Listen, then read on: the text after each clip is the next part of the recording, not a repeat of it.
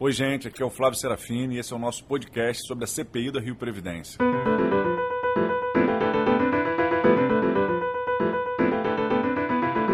A gente está vivendo no Brasil um momento de disputa pela poupança pública. E o principal foco dessa disputa é uma reforma da Previdência, que busca retirar recursos da Seguridade Social para aumentar os recursos destinados ao capital financeiro. Aqui no Rio de Janeiro a gente vive também mais uma proposta de reforma da Previdência, a terceira nos últimos anos. É, ainda não veio para cá uma proposta do atual governador, Wilson Witzel, mas já foi anunciado que em breve essa proposta será encaminhada para cá. E aqui no Rio de Janeiro, a gente já tem, dentro do sistema previdenciário, uma proposta que é a proposta de capitalização.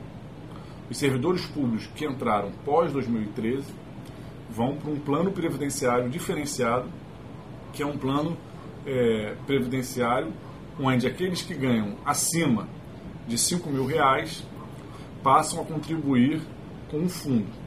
E esse fundo é um fundo é, de capitalização que atua no setor financeiro. E essa é uma medida extremamente problemática, por diversas razões. A primeira delas é que, ao fazer essa mudança, você quebra com a lógica da Seguridade Social, da garantia do sistema previdenciário, que é um sistema de solidariedade. Os trabalhadores contribuem, depois têm direito à aposentadoria, têm direito é, à pensão e as gerações futuras continuam contribuindo. Isso diz respeito ao conjunto da sociedade que contribui com o sistema de forma solidária e se beneficia dele também, cabendo é, a uma série de receitas do Estado garantir o funcionamento desse sistema previdenciário. O segundo ponto é que essa mudança é, no formato né, é, do sistema previdenciário, onde se insere a capitalização, ela quebra com a alimentação do antigo modelo. Como assim? Os servidores públicos do Estado do Rio de Janeiro, todos eles contribuíam com o mesmo regime previdenciário. Quando você passa a ter uma parcela dos servidores contribuindo com outro regime que adere à lógica da capitalização, esses servidores não estão renovando a alimentação do fundo previdenciário que já existia.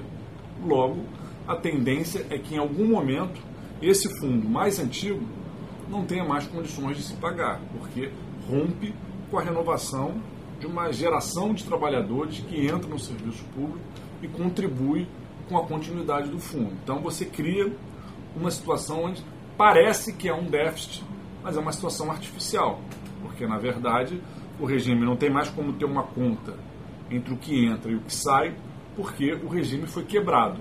Os novos servidores não contribuem mais com o fundo previdenciário dos servidores antigos que vão se aposentando. E o terceiro elemento é que essa lógica da capitalização faz com que se tenha uma espécie de uma poupança individual de cada servidor que adere ao fundo. E essa poupança é administrada por bancos, pelo capital financeiro, podendo levar a perda de dinheiro, podendo levar, é, é, inclusive, a zerar a conta desse servidor se uma determinada é, investimento de risco for feito com o recurso dele e perder. Então, é, ao invés de você garantir segurança e estabilidade no acesso à aposentadoria e à seguridade social, com esse processo de capitalização, você atende aos interesses do capital financeiro, que é uma massa enorme de recursos que passa a se destinar à lógica da financiarização. Agora, para o servidor, é mais instabilidade e risco de ter acesso à sua aposentadoria.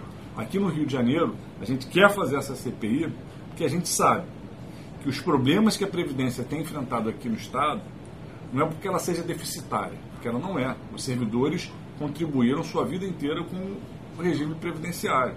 O problema é que diversos mecanismos de capitalização do fundo não foram respeitados. Levantamentos mostrando que durante um longo período o Estado do Rio de Janeiro não fez a sua contribuição patronal. Outros levantamentos mostraram que receitas oriundas da dívida ativa, que deveriam ter sido encaminhadas à Rio Previdência para garantir a sua capitalização nunca foram encaminhadas.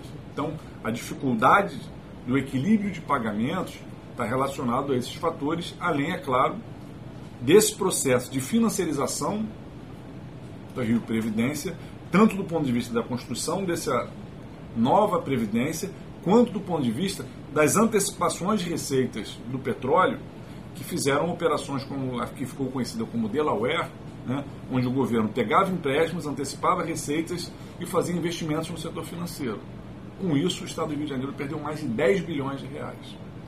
A gente quer, através da CPI, conseguir fazer essa radiografia, mostrar que o discurso que alega um déficit da Previdência é um discurso falso, que tenta colocar nas costas do trabalhador, nas costas do servidor público, a responsabilidade adicional pelos problemas que, no caso do Rio de Janeiro, estão relacionados a problemas de gestão do Estado do Rio de Janeiro, como esses que a gente assistiu levar os diferentes governantes até para a cadeia nos últimos anos.